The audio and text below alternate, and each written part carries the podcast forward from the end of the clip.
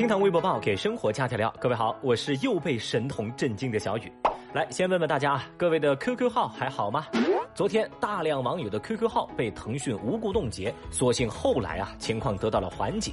哎呀，你说现在呢一提到冻结，我就想到解冻，就让我想到火，进而想到了辣，继而我又想到了老干妈。哎，你说这是怎么回事啊？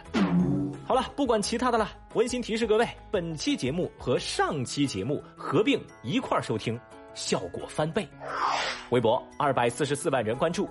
驾校教练称唾液能止痒，亲女学员。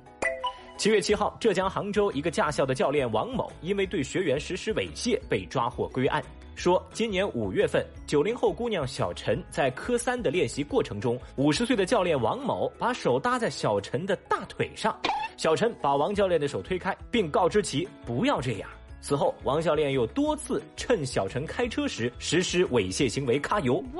而在最近一次学车当中，小陈被蚊子咬了，王教练以口水可以消毒止痒为由，亲吻小陈的胳膊、脖颈等部位。小陈表示，教练的说法就是在给不轨行为开脱，简直开玩笑嘛！忍无可忍的小陈选择了报警，后来王教练就被警方刑拘。医生表示，口水止不了痒，只有很轻微、很轻微的杀菌作用。王教练这番说辞，直接把微博网友们看吐了。不少人留言说啊，这个教练就是精虫上脑、色胆包天，太不要脸了。哼！还有网友表示，对付这种人渣呀，就该没收他的作案工具。哦，对这个恶臭的教练，小雨只想为他推荐一个偏方。我听说呀，尿能够治脑残，要不然咱给他来点儿。讲真的。如果一开始教练揩油的时候，小陈能够勇敢的站出来，坚决拒绝，并且立即报警的话，或许也不会有教练后来的变本加厉了。所以呢，还是要提示大家，遇上这种猥琐男、色情狂，要在保护好自身安全的情况下，第一时间勇敢报警，警察叔叔会教你如何取证，帮你主持公道。来吧，让我们一决雌雄。微博一百九十七万人关注。国内首例套路嫖案件，最近号称国内首例套路嫖案终于尘埃落定。说啊，杭州有一家男士 SPA 店，在网络上用充满着暗示性的语言和淫秽的话术，让顾客以为店内可以提供色情服务。嗯，然后呢，他们就办理店内的充值卡，成为会员。但是当顾客来到店里消费时，才发现这家男士 SPA 店从头至尾提供的都是正常的按摩服务，正规到不行。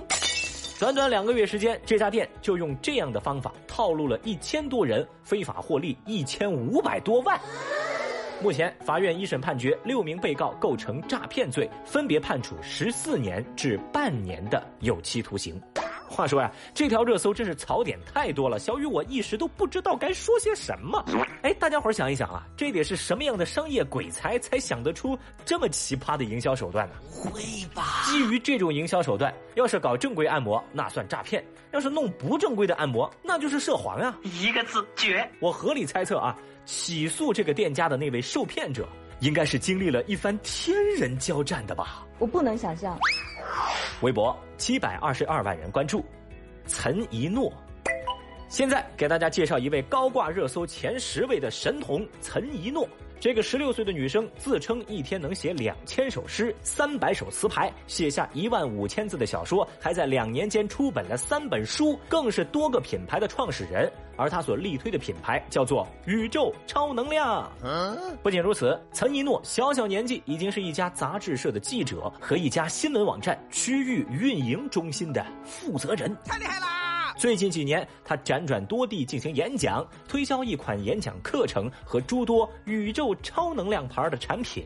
嗯，当这女孩的事迹登上热搜之后，舆论哗然，铺天盖地的质疑嘲讽充斥网络。原因也很简单，一天三百首词牌，两千首诗。这什么概念？跟您盘算一下啊！就算这孩子一天睡觉八小时，吃饭一小时，其他放松时间一小时，剩下十四个小时他都在写诗，那他一个小时大概要写出一百四十二首诗，每分钟大概要写出两首诗来。要知道，李白一生也就写了三千多首诗而已。Oh no！更离谱的就是岑同学这些年搞的现场演讲，让网友们集体无语。来，让我们简单感受一小段。我们问候全场最有能量、最有梦想、最有格局的企业家领导们，大家现在好，现在好，现在好。此时你们的状态好还是不好？此时你们的心情好还是不好？那你们好的欢呼声在哪里？神经病啊！实不相瞒呢，就这个演讲让小雨想起了一句话：只要台上的人不尴尬，那尴尬的就是台下的人。由此啊，岑同学分分钟成为了风口浪尖上的人物。而伴随着舆论的发酵，有媒体采访到了岑同学的爸爸，求证你们这些宣传语是否属实啊？岑爸爸斩钉截铁地表示：“我们没有虚假宣传，我们没有扩大事实，宣传语中百分之九十五都是真的。网民他们不认可，那是因为他们自己做不到，就恶意揣测我的女儿也做不到。”哎呀，好了，别的小雨也不想说了。那这位岑同学和岑爸爸的话已经撂这儿了啊，不知道正在听节目的您怎么看待这件事情呢？话说，昨天有小学生三天搞懂基因工程，今天有高中生一天作诗两千首。小雨我就寻思呀，要是以后我的孩子出生，他不能说八门语言，他是不是就白活了呀？就这段父女这款式啊，那叫一个李白看了心碎，杜甫听了流泪，乾隆见了下跪，白居易如芒在背，小雨瞧了彻夜难寐啊！不呸，老子信你个鬼！